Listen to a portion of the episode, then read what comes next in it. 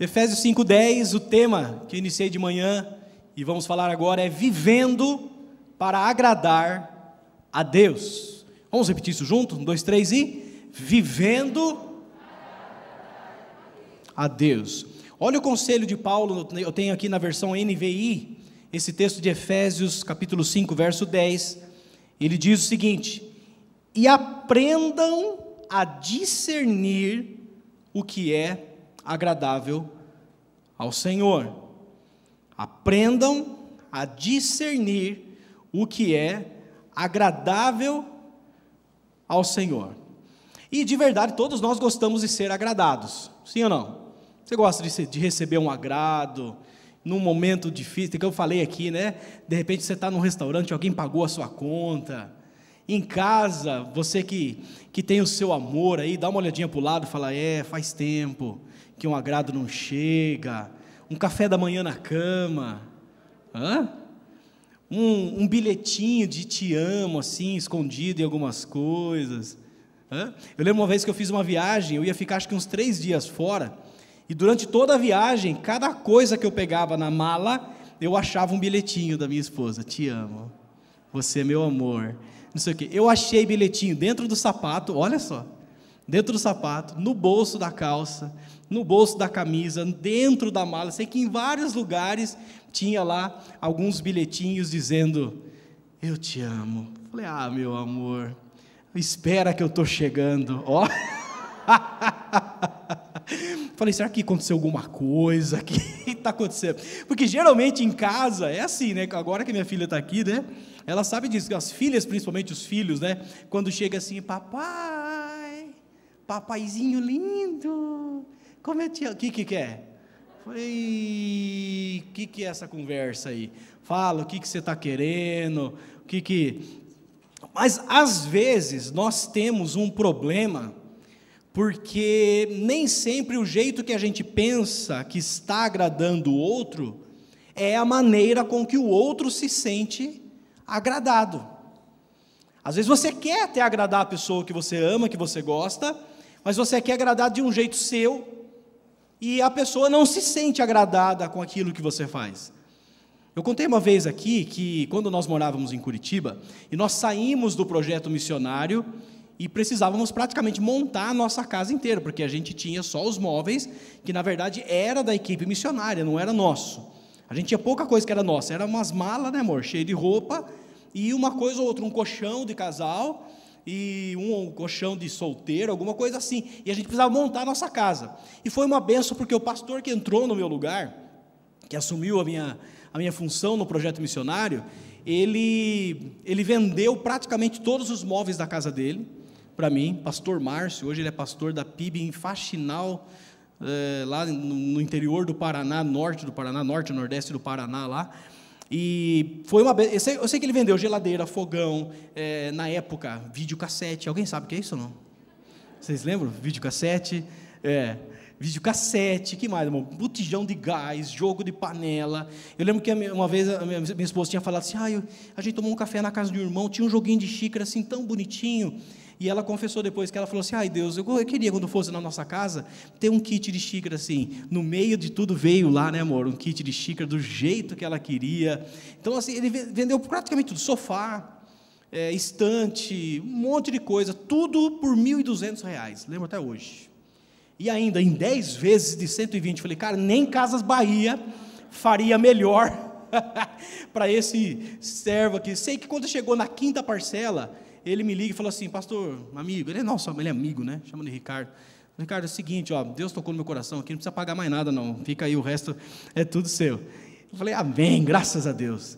É só que assim, passado algum tempo, a gente fala assim, bom, agora a gente quer trocar alguma coisa, né? Quer comprar algum móvel novo, afinal de contas, eram bons os móveis, mas alguns ali já eram bem usadinhos e tal. Passou algum tempo, tudo tá falando, quero trocar, a gente estava conversando, quero trocar móveis. Eu falei, vou fazer um agrado para minha esposa. Falei, vou agradar ela. Descobri uma loja em Curitiba que estava vendendo o que você quisesse da loja inteira em 12 vezes, sem juro, e o primeiro cheque era para 100 dias. Vocês lembram dessa história de cheque para 100 dias, 120 dias? Hoje não tem muito mais isso, né? Hoje é cartão de crédito e, e acabou. Na hora que eu vi isso aí, eu falei, é aí a minha chance de agradar a minha digníssima, nós vamos trocar os móveis, pelo menos da sala, do quarto das meninas, vamos lá. E eu fui lá escondido dela, achando que eu ia agradar. E as irmãs que já pegou o que aconteceu, né? Vocês já entenderam tudo, né? Quando ela descobriu, meu amigo do céu, deu um trabalho para os anjos para dar uma acalmada lá em casa. Eu falei assim: como é que você me compra? Comprei sofá, estante, cama das meninas, compramos uma beliche para as meninas, compramos guarda-roupa e tal. Eu falei, já que em 12 vezes sem juro, primeiro cheque para 100 dias, falei, vou, vou fazer a surpresa para ela. Meu amigo, ela, ela falou assim, olha, se eu não gostar de qualquer coisa, você vai trocar, você vai, eu vou lá na loja e tal. Eu sei que, ó, deu um perereco. Então, nem sempre a maneira com que a gente pensa que está agradando o outro é a maneira com que de fato o outro se sente agradado, se sente amado. Até citei hoje de manhã que tem um livro, principalmente para casais, ou você que está no caminho aí, que é extremamente importante, que é cinco, As Cinco Linguagens do Amor. É um livro já até um pouco antigo, acho que a maioria. Quem conhece esse livro aqui? As Cinco Linguagens do Amor. É um livro que ele é um divisor de águas para você entender um pouco do coração do outro e ser entendido também pelo outro. Porque a, a base dos, das cinco linguagens do amor é exatamente você saber como a pessoa se sente amada, o que você faz com que a pessoa se sente amada, e o contrário, como a pessoa pode agir com você de maneira que você se sinta amado. E as cinco linguagens são, eu até citei, marquei aqui para não esquecer. Deixa eu só ver onde que eu marquei, né? Aqui. Palavras de afirmação, Sabe aquele elogio, aquela. Fez o cabelo. Gente, lá em casa é só mulher. Imagina, chega em casa e fala assim: percebeu o que está diferente em mim? Ah, meu Deus do céu. É um perereco. Aí eu tenho que ficar olhando para as filhas, para elas, de longe elas falam assim. Eu falo, Jesus. Ah, o cabelo. Sobrancelha. Ah, não sei o que. Imagina, você nem prestou atenção. Palavras de afirmação. Como você está bonita hoje. Olha, caprichou e tal. Olha, muito bem. Quando a gente sai daqui, muitas vezes, uma delas fala assim: Papai, você cantou bonito hoje. Eu falei: Não precisa mentir também. Tá? É. Palavras de afirmação. Presentes. É uma das linguagens do amor. É, serviço. Quando, por exemplo, o marido resolve lavar a louça em casa. As irmãs podem dizer amém aqui nessa noite. Quando os maridos resolvem trocar aquela lâmpada que está queimada faz 18 meses. Aquela torneira que está pingando desde que você entrou naquele imóvel. Aquele chuveiro ruim. Deus está falando nesse lugar. então, serviço é uma das maneiras com que algumas pessoas se sentem amadas. Tempo de qualidade é o quarto, quarta linguagem de amor. Não é quantidade de tempo, mas é o quanto daquele tempo que você está com a pessoa que de fato é dela. Você parou tudo à sua volta e você deu uma hora, duas horas da sua semana para estar com a pessoa que você ama. Isso, por exemplo, é uma das linguagens da minha digníssima. E por último, toque físico. Tem, tem casal que às vezes eu fico só observando que não anda de mão dada de jeito nenhum. Pode ter certeza que um dos dois não gosta muito de toque físico. Mas tem casal que se não der a mão, nossa, é um terremoto que acontece em casa. Dá a mão aqui. E depender, não é assim? E às vezes dá até um, uma caprichada, né? Mas o toque físico é isso, gosta de andar de mão dada, gosta de fazer um carinho no cabelo, gosta de abraçar. Tem casal que eu sei que marido não gosta de abraço. Vem abraçar, dá aquele tapinha. Ou a mulher, tem mulher que não gosta muito também de abraço, de melação, aquela coisa e tal. Mas é uma das linguagens do amor. E quando nós falamos do nosso relacionamento com Deus, nós precisamos identificar quais são as linguagens do amor de Deus. É interessante porque Paulo ele disse no texto que nós precisamos aprender a discernir o que é agradável a Deus. Discernir a maneira ou as maneiras com que Deus se sente agradado, e não a maneira que eu quero agradar a Deus. Não a maneira que eu acho que Deus se sente amado e agradado. Se nessas cinco linguagens eu não identificar qual é a linguagem dela, e eu estou tentando dizer te amo, mas numa linguagem que ela não entende, esse vai ser um conflito eterno no nosso relacionamento. E com Deus é a mesma coisa, porque às vezes a gente mistura.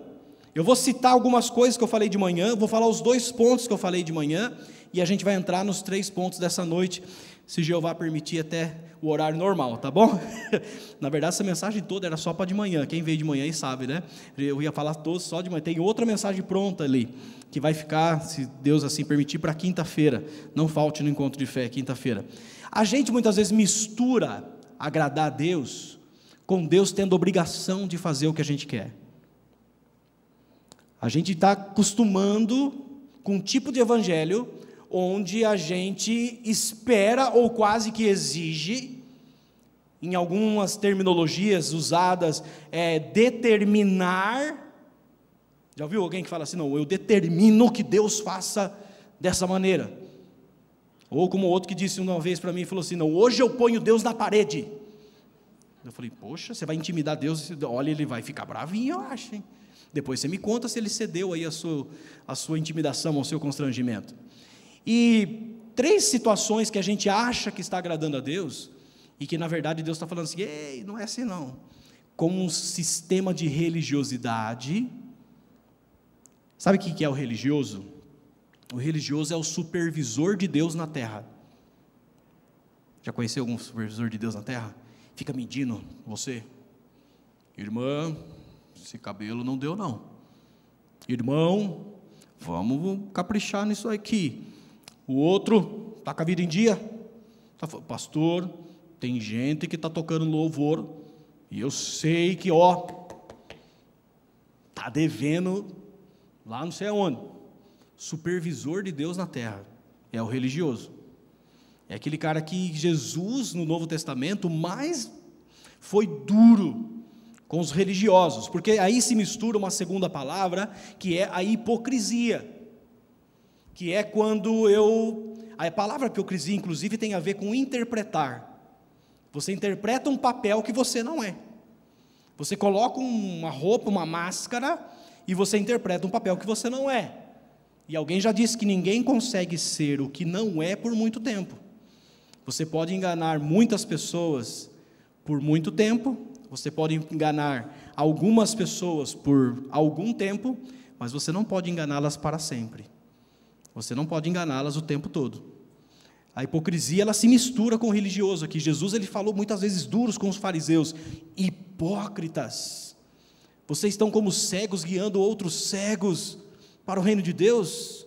Hipócritas, vocês são como sepulcro caiado. Eu até falei cedo daquela frase, né? Por fora, bela viola, por dentro, pão bolorento. É o hipócrita. É aquele que se julga espiritual, aquele que sempre tem um diagnóstico espiritual sobre tudo. Ela tem uma palavra de Deus sempre, tem uma resposta na ponta da língua para tudo o que acontece, porque afinal de contas ela é de outra classificação. Esse tipo de pessoa muitas vezes se envolve numa terceira palavra que é o ativismo que é aquela pessoa que acha que por fazer coisas para Deus, ela vai agradar a Deus. E tanto a religiosidade, como a hipocrisia, como o ativismo, é abominável na presença de Deus. Deus não se sente agradado com esses tipos de atitudes. E de manhã eu citei duas coisas dentre essas linguagens do amor de Deus, que de fato a palavra de Deus nos aponta que Deus se sente amado, que Deus se sente agradado. E antes disso, deixa eu dizer uma coisa: Deus te ama, amém? Ele quer cuidar de você. Ele tem, inclusive, o desejo de agradar você, amém? Mas ele não tem obrigação de fazer isso.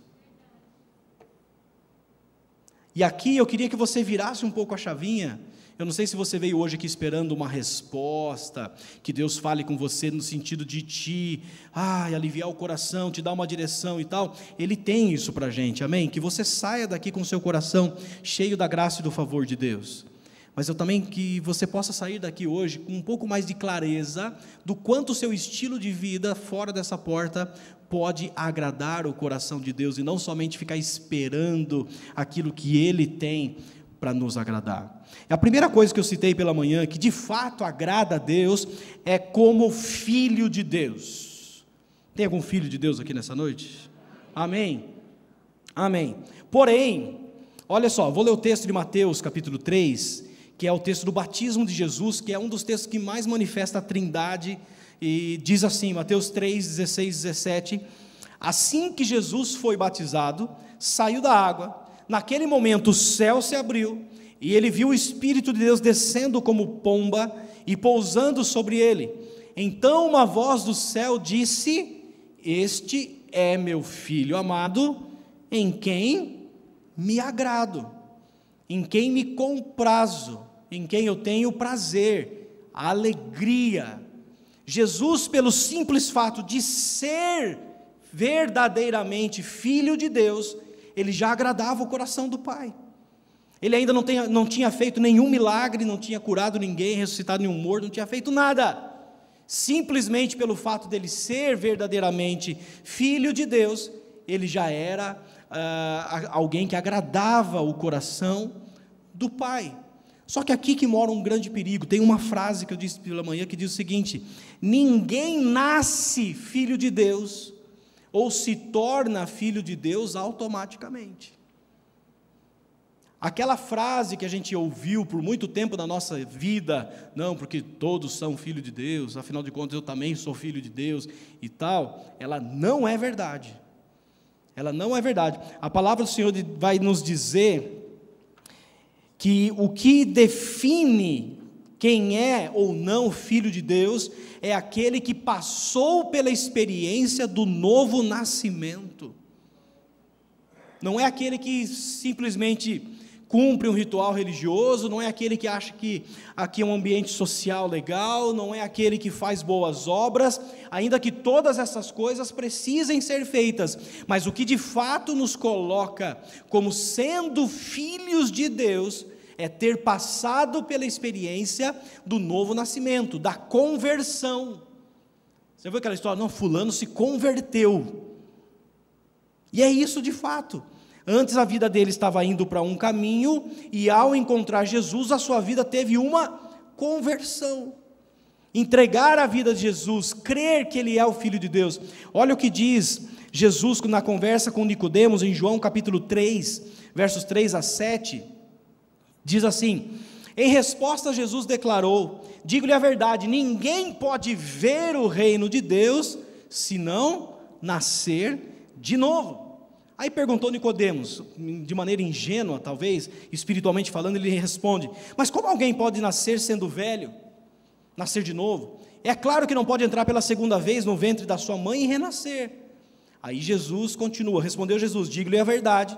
Ninguém pode entrar no reino de Deus se não nascer da água e do espírito. O que nasce da carne é carne, fazendo menção ao nascimento natural e o que nasce do espírito é espírito. Não se surpreenda pelo fato de eu ter dito, é necessário que vocês nasçam de novo. E ainda completando esse pensamento, a mensagem toda depois, se você puder, assista a mensagem da manhã.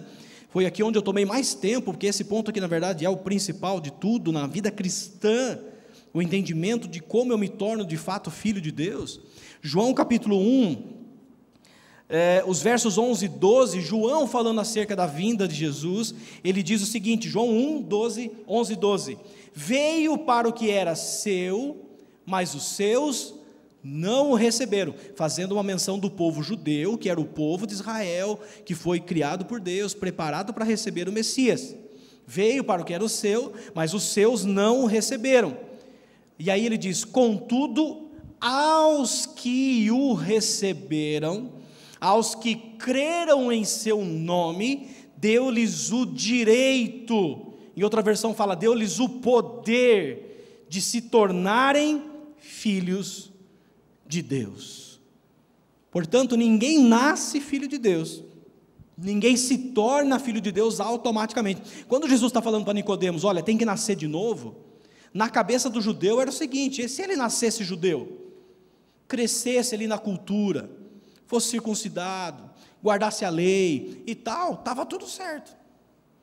Só que agora Jesus está falando: ah, ah, ah, você vai ter que nascer não só da água, mas você vai ter que nascer também do Espírito. E é aqui que nasce João 3,16, que nós conhecemos naquela conversa, que ele diz: Porque Deus amou o mundo de tal maneira que deu o seu único filho, para que todo aquele que nele crer não pereça, não morra, mas tenha a vida eterna. Se eu quero agradar a Deus, eu preciso assumir a minha identidade de filho. Assumir quem eu sou, confessando Jesus Cristo como meu único e suficiente Salvador. Ninguém mais toma conta da minha vida, somente Ele. Ele é o dono da minha vida. Jesus Cristo é o Senhor da minha vida. Você pode dizer amém nessa noite? Você pode colocar a mão no seu coração por um instante e dizer: Jesus Cristo, Tu és Senhor e Salvador da minha vida. Amém, queridos? Aleluia. A primeira e principal maneira de como eu posso de fato agradar a Deus é assumindo a minha identidade, de fato, como filho de Deus. A segunda coisa que eu citei pela manhã, que agrada o coração de Deus, é através da fé. Diga comigo, através da fé. Hebreus 11, 6, o texto clássico, você conhece, diz: sem fé é impossível agradar a Deus. Por quê? Porque aquele, quem dele se aproxima, precisa crer que ele existe e que recompensa aqueles que o buscam. A fé é o ponto principal de relacionamento com Deus. E como agrada o coração de Deus quando um filho chega na sua presença, acreditando, crendo de fato que Ele é poderoso para fazer o impossível na nossa vida.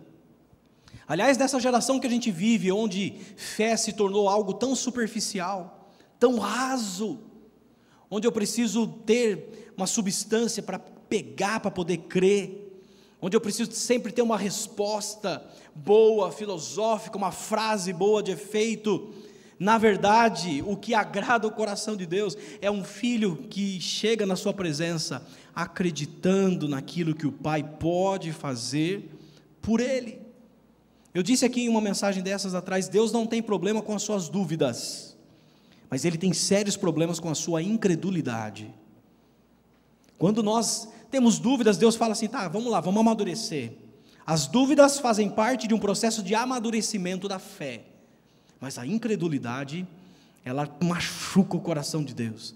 Lembra daquele homem que chega para Deus e fala: Senhor, se podes fazer alguma coisa, ajuda-nos, cura meu filho. Jesus vira para ele: O quê?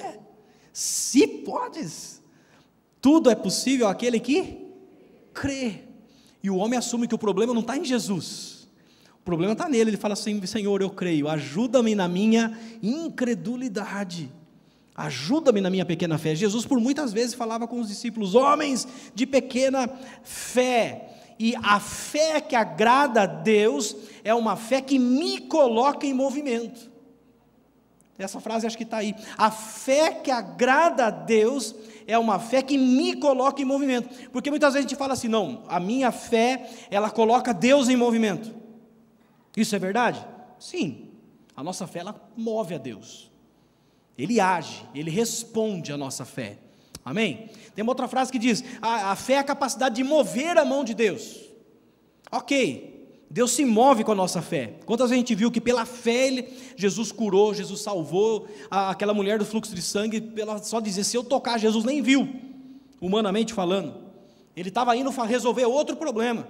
Ele estava indo resolver o problema da filha de Jairo. Jairo tinha chegado para Jesus e falado: Senhor, minha filha está morrendo. Vamos lá na minha casa, o senhor pode ir lá fazer alguma coisa, orar com ela e tal. Opa, vamos lá. Jesus estava indo, no meio da, daquela ida, ele fala: opa, alguém me tocou. E aí os discípulos falam: Senhor, tem um monte de gente aqui, fala que alguém me tocou, vamos lá, o Jairo é um homem importante, vamos, né, em outras palavras. Aí Jesus fala: não, não, não, não. Alguém me tocou de maneira diferente, porque de mim saiu virtude, poder. E aí você conhece a história, aquela mulher pela fé foi salva, ela recebeu a paz de Deus e saiu dali transformada na presença de Jesus. E Jesus olha para Jairo e fala: Vamos lá, que eu não esqueci do seu problema, não. Vamos lá, e Jesus vai, chega na casa de Jairo, a filha já tinha morrido e ele ressuscita aquela menina. Portanto, que nós possamos entender que nós agradamos o coração de Deus quando assumimos a nossa identidade como filho e quando nós nos relacionamos com Ele pela fé. Pela fé. Você pode dizer amém? Amém. E agora entrando nos três pontos dessa noite, que serão mais rápidos, em nome de Jesus, pode dizer amém? Faltam só mais 18 pontos. Não, estou brincando. A terceira coisa que Deus de fato olha para nós e Ele fala em Sua palavra que Ele se agrada é fazer o bem. Você pode dizer para alguém do seu lado e diga: fazer o bem. Hebreus capítulo 13, verso 16, diz o seguinte: Não se esqueçam de fazer o bem e de repartir com os outros o que vocês têm, pois de tais sacrifícios Deus se agrada. De tais sacrifícios Deus se agrada. Gente, se por um lado nós não somos salvos pelas obras que nós fazemos, e realmente as obras, por melhor que elas sejam, elas não pode, não podem nos salvar. Efésios, Paulo vai dizer em Efésios 2:6 que é pela graça sois salvos por meio da fé. Isso não vem de vós, vem de Deus, não pelas obras, para que ninguém se glorie. Paulo está dizendo: você não vai chegar no céu falando, não, eu estou aqui porque eu fui uma pessoa maravilhosa, eu fiz um monte de coisa boa, eu dei cesta básica para um monte de gente, eu ajudei os velhinhos a atravessarem a rua, eu, eu, eu, eu era uma pessoa boa, era uma pessoa boa. Aliás, eu conversava com alguém um tempo atrás, e ele falava isso para mim: não, pastor, o senhor não sabe como é que eu sou bom, cara. Eu falei: sério mesmo? Não, não, não eu, eu sou uma pessoa e ele estava sincero. Não, eu sou uma pessoa maravilhosa. Estava, uma vez, estava num, num mercado, a pessoa do lado não passava o cartão de jeito nenhum. Eu olhei assim e falei, deixa eu ver quanto que está essa conta. 600 reais, pastor. E aí eu falei, vamos fazer o seguinte, a senhora deixa só o que realmente a senhora precisa, vamos fazer isso, e eu vou ajudar a senhora. Olha como eu sou bom. Aí começou a tirar. Ó, isso aqui a senhora não precisa.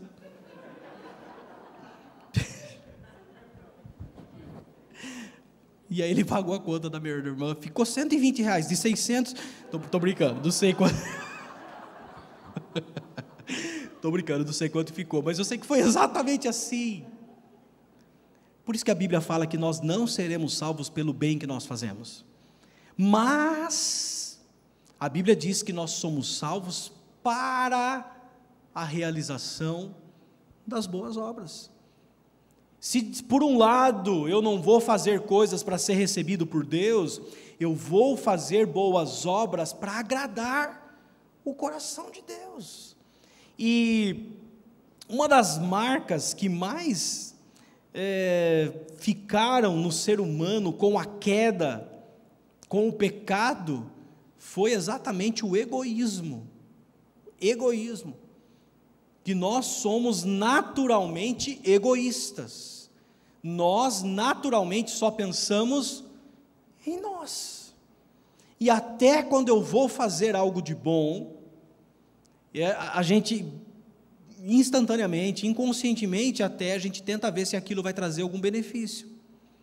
Já viu que ela faz? Não, agora eu vou porque aí eu vi vantagem. Não, aí eu vi vantagem, então eu vou realizar, vou fazer não é assim que a Bíblia nos diz que nós temos que fazer. Olha só, Tiago, ele vem assim com uma palavra muito dura no seu, no, na sua carta, na sua epístola, exatamente confrontando aqueles que diziam ter fé, mas que não tinha atitude nenhuma de fé. E aí ele diz o seguinte em Tiago 4,17. Olha só o que, que o Tiago, irmão de Jesus, hein? Esse aqui é irmão de sangue de Jesus, o Tiago. Ele diz o seguinte: pensem nisso Pois quem sabe que deve fazer o bem e não o faz, comete pecado. Quem sabe que deve fazer o bem e não faz, comete pecado. E é muito comum que, de repente, Deus esteja tentando usar a sua vida para abençoar pessoas à sua volta. É gostoso demais receber, gente. Eu já fui alvo de, das bênçãos de Deus, já contei algumas aqui. Quantas vezes alguém chegou e me deu uma oferta no momento que eu precisava demais? Quantas vezes aconteceu, contei uma, não sei se foi hoje de manhã, se foi quinta que eu contei, uma, uma fase terrível que eu estava passando, não tinha dinheiro para nada, complicado, eu estava doente, não conseguia trabalhar. Eu estava trabalhando de servente pedreiro naquela fase, mas nem para servente eu estava servindo. E aí estava feio o negócio. E chegou um dia que eu falei, Deus, não tem nada aqui em casa. Não tem mais nada, eu não sei o que fazer, e o Senhor precisa me ajudar. Naquele dia, uma família muito querida, que é muito amiga nossa até hoje, chegou, bateu lá na porta e falou: Eu estava no mercado e senti de Deus de fazer uma compra para você. E aquela compra que nem eu faria se eu tivesse nas minhas vacas gordas. Deus abençoou, Deus fez. Deus, só que, gente, é muito bom ser alvo das bênçãos. Você já foi abençoado? Você já foi surpreendido por Deus numa coisa assim que você fala, meu Deus, só Deus podia fazer? Mas deixa eu dizer uma coisa para você. Vai chegar uma hora que você precisa mudar de time. Vai chegar uma hora que você precisa fazer parte do outro lado agora. Fazer parte do time de quem abençoa pessoas. E deixa eu dizer uma coisa para você: a palavra do Senhor nos diz que melhor coisa é dar do que receber. Se você já se sentiu feliz, abraçado por Deus, amado ao ser abençoado por alguém numa situação difícil, se você de fato sentir Deus te usar para abençoar alguém, ah, meu querido, você vai sentir o que é de fato uma sensação que Deus traz ao nosso coração, que ela é impagável. É impagável. É impagável. Eu já fui abençoado, já faltei aqui por algumas pessoas. Teve uma vez um irmão que chegou para mim, e a questão não é o valor, né? A questão é se deixar ser usado por Deus. Eu lembro de uma vez de um irmão que na igreja, que no final do culto falou, pastor, senti de Deus te dar uma oferta. Eu falei, ô oh, glória, é hoje que eu piso na cabeça do diabo, é hoje que, ah amor, nós vamos. Aí daqui a pouco ele falou, me deu 20 reais. Eu falei, amém, amém, porque não é o valor, é a atitude. Já teve irmãos aqui que me deu milzinho, vai, vai, vai receber, né, irmão? Já teve irmãos que deu mais, até um pouco mais. Agora, quando nós olhamos para o coração de Deus e percebemos o quanto Deus é generoso e abençoador, nós entendemos que nós não nos parecemos com Deus quando nós estamos adorando, nós não nos parecemos com Deus quando nós estamos orando, falando um português bonito. Nós não nos parecemos com Deus quando estamos realizando atividades gospel. Mas nós nos parecemos com Deus quando nós damos, quando nós fazemos o bem, quando nós abençoamos pessoas. Quantos querem ser confundidos com Deus aí na rua? Quantos querem que as pessoas olhem para você e falem assim: você tem Jesus, você é diferente, você tem um brilho, você tem algo que não é seu e você tem a oportunidade de dizer: é Jesus da minha vida. Você pode dizer amém por isso.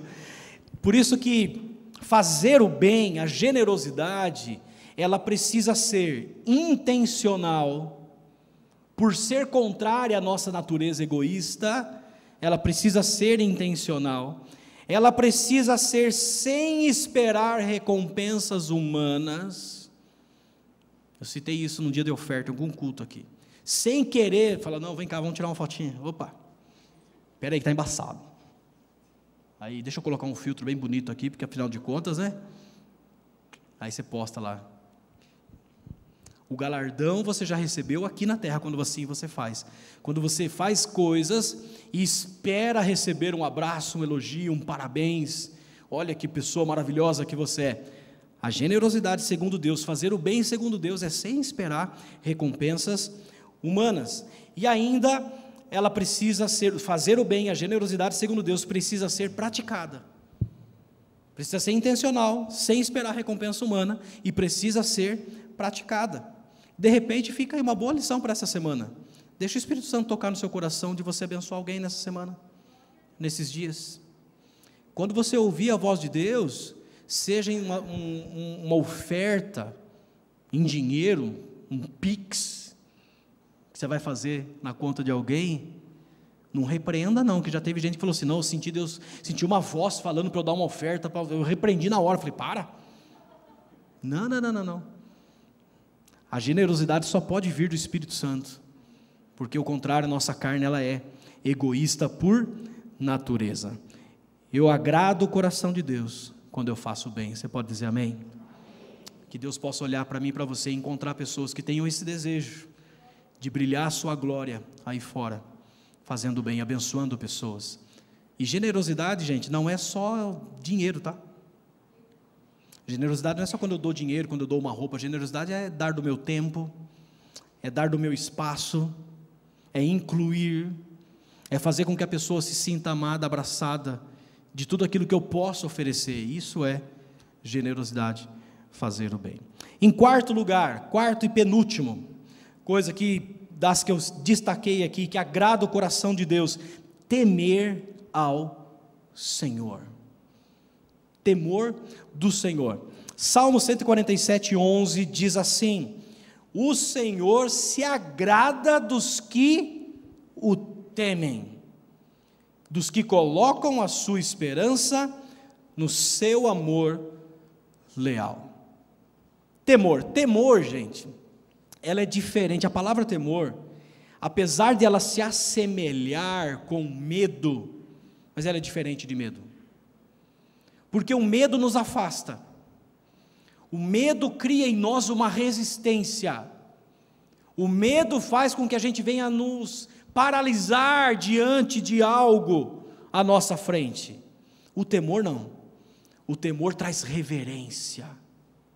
O temor traz aquela verdadeira sensação de que quem eu sou e quem Deus é. Lembra de Isaías no capítulo 6, quando ele está no templo? A palavra do Senhor nos diz que o rei tinha morrido.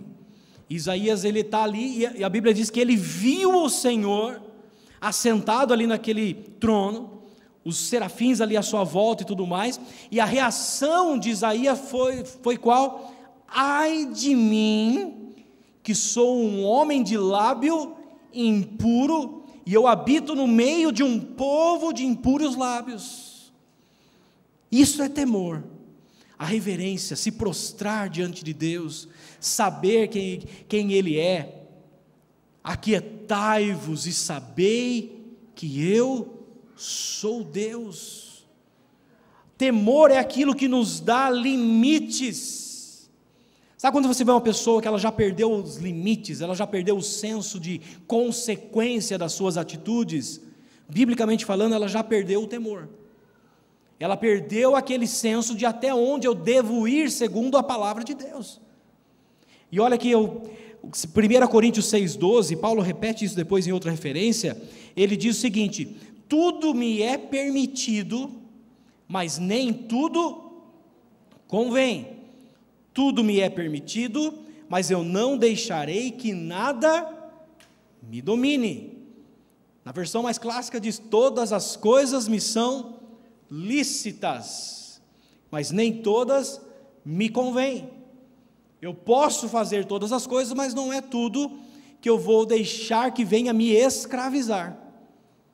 Moody, que foi um grande herói da fé, diz que uma vez ele, após um culto que ele, que ele estava tal, diz que uma mulher chegou para ele e falou assim: Ah, deve ser muito difícil ser pastor, né? Aí, aí ele falou assim: Mas por quê? Por que o senhor acha que é muito difícil ser pastor? Ah, não, porque pastor não pode isso, não pode aquilo, não pode ir na balada, não pode beber, não pode não sei o quê, papapá tal. Aí ele falou assim para ela: Você está enganada, eu posso, tudo isso aí. A mulher disse, está louco, é sério? Falei assim, a diferença entre mim e você é que eu escolho não fazer. E o que, que faz com que a gente escolha não fazer determinadas coisas, gente? Temor do Senhor. Salomão, na sua sabedoria, ele disse por algumas vezes em seu livro, o livro de Provérbios, o livro da sabedoria, o temor do Senhor é o princípio da sabedoria é quando eu não estou exatamente num campo de obrigações, mas quando eu olho para Deus eu falo, Senhor, porque eu te amo, eu entendo os limites que a Sua palavra me coloca. Eu entendo os sinais que a Sua palavra me diz do que eu devo e o que eu não devo fazer. E existe um nível de manifestação espiritual que só se revela sobre aqueles que obedecem porque amam ao Senhor, obedecem porque querem obedecer ao Senhor, contrário à nossa natureza, que é, é não quer obedecer aquilo que o Senhor tem colocado diante de nós. O Salmo 37, 23, ele diz o seguinte: O Senhor firma os passos de um homem, quando a conduta deste o agrada. Ah, gente, não tem nada melhor do que poder deitar no travesseiro tranquilo. Sim ou não? Não tem nada melhor que você passar um dia, situações e tudo mais, e você poder reclinar a cabeça no seu travesseiro e você falar assim: Senhor, talvez você esteja passando lutas, esteja passando momentos, passando uma fase ruim, mas ainda assim, Deus está olhando para o teu coração e Ele diz: ainda há temor nesse coração, o desejo de colocar as coisas em ordem, de colocar as coisas em dia, de fugir daquilo que não agrada o coração de Deus. A Bíblia diz que nós devemos fugir da aparência do mal, não é nem do mal em si, mas se aquilo me tem uma aparência de mal, eu já devo fugir daquilo. Eu não devo enfrentar o pecado, pelo contrário, eu devo fugir do pecado. Forte não é aquele que vence o pecado o enfrentando, forte é aquele que enfrenta, é, que vence o pecado o deixando para trás, fugindo dele. Alguém já disse que José, quando ele teve aquela, aquele, aquele momento com a mulher de Potifar, que ficava insistentemente o chamando para ir para a cama, para ter relações com ele, lembra da história? e ficava clamando, falando, falando em cima dele e tudo tal. Quando que no momento que ele está lá com ela e ela, ele vai fugir, ela pega seu manto, inclusive, né? Fica com a roupa dele na mão e ele sai correndo. Alguém já disse que naquele dia José não fugiu da mulher. José fugiu dele mesmo, dos seus desejos, que ele falou, tipo assim, eu estou no limite.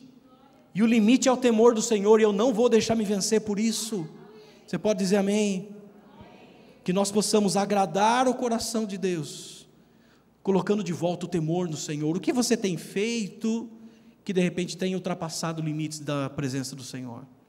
O que você tem falado, coisas que você tem deixado se tornar uma prática na sua vida, que tem feito com que você ultrapasse essa linha do temor do Senhor. Volta, volta em nome de Jesus, porque isso agrada o coração de Deus. Amém, queridos? E em quinto e último lugar, você pode dizer amém, aleluia. Último lugar. Tem pastor que a gente não vê a hora de chegar né? último lugar. Eu tinha um pastor, quando ele falava em último lugar, tinha que olhar no relógio, faltava 45 minutos para acabar a mensagem. Que só falta 40, estou brincando. Quinto lugar, de como Deus se sente amado, de como Deus se sente agradado por nós. Se Ele se sente amado como nós assumindo o nosso papel de filho, vivendo pela fé, tendo temor do Senhor, fazendo o que é bom, fazendo bem, em último lugar, o que agrada ao Senhor é o quebrantamento. Você pode dizer isso comigo? Diga quebrantamento.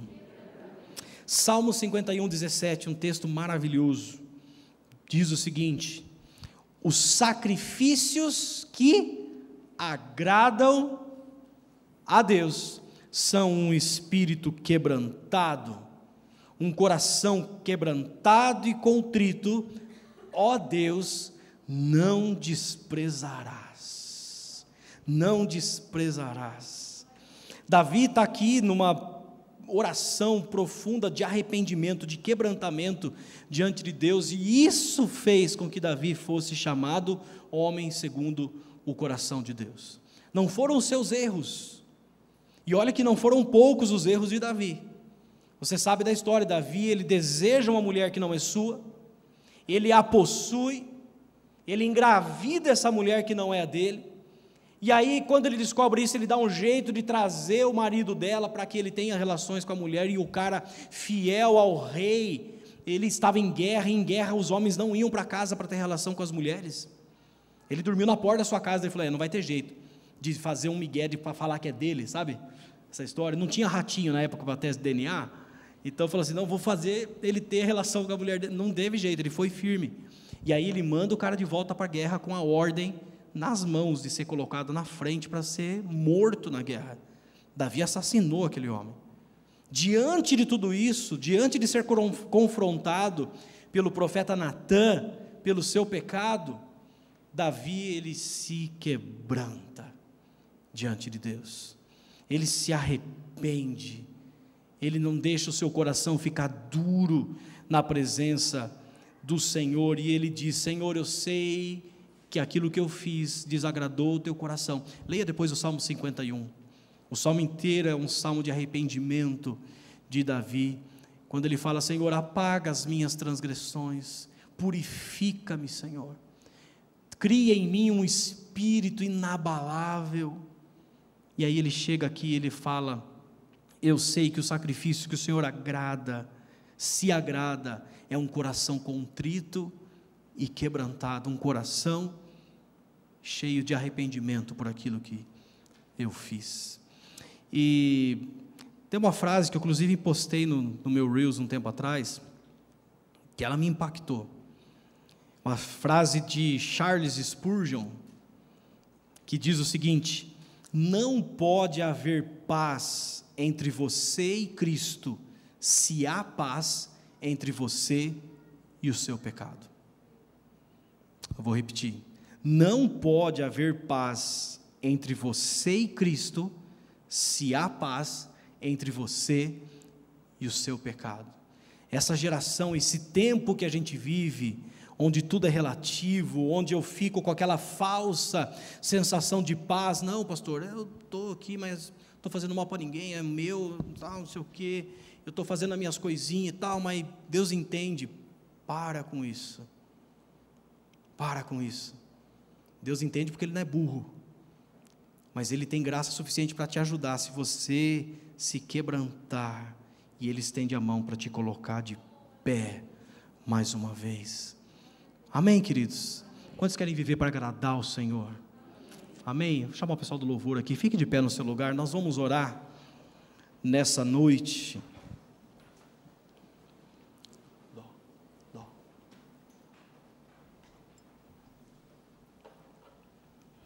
Talvez você precise hoje simplesmente, puramente dizer: Senhor Jesus, Tu és o meu Senhor e Salvador. Tu és o meu único e suficiente Salvador. Eu entendo nessa noite que sou pecador e que preciso da tua graça, do teu favor na minha vida.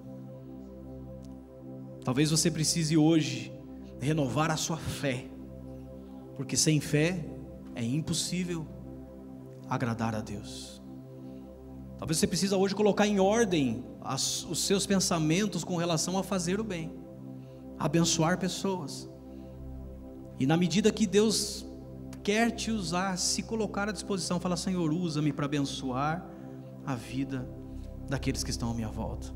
Talvez você vai orar hoje e falar assim: Espírito Santo, hoje eu quero que o Senhor me ajude, que nessa semana o Senhor me dê a oportunidade, o privilégio de abençoar alguém. Talvez você precisa hoje dizer, Senhor, em nome de Jesus, eu quero renovar o meu temor na sua presença. Aquilo que eu falo, que eu vejo, os grupos que eu estou envolvido, talvez seja a hora de fazer uma limpeza por temor ao Senhor. E ainda, se você quer agradar ao Senhor, deixar com que como o profeta disse, trocar um coração de pedra por um coração de carne. Um coração que é moldável pelo Senhor, quebrantado, arrependido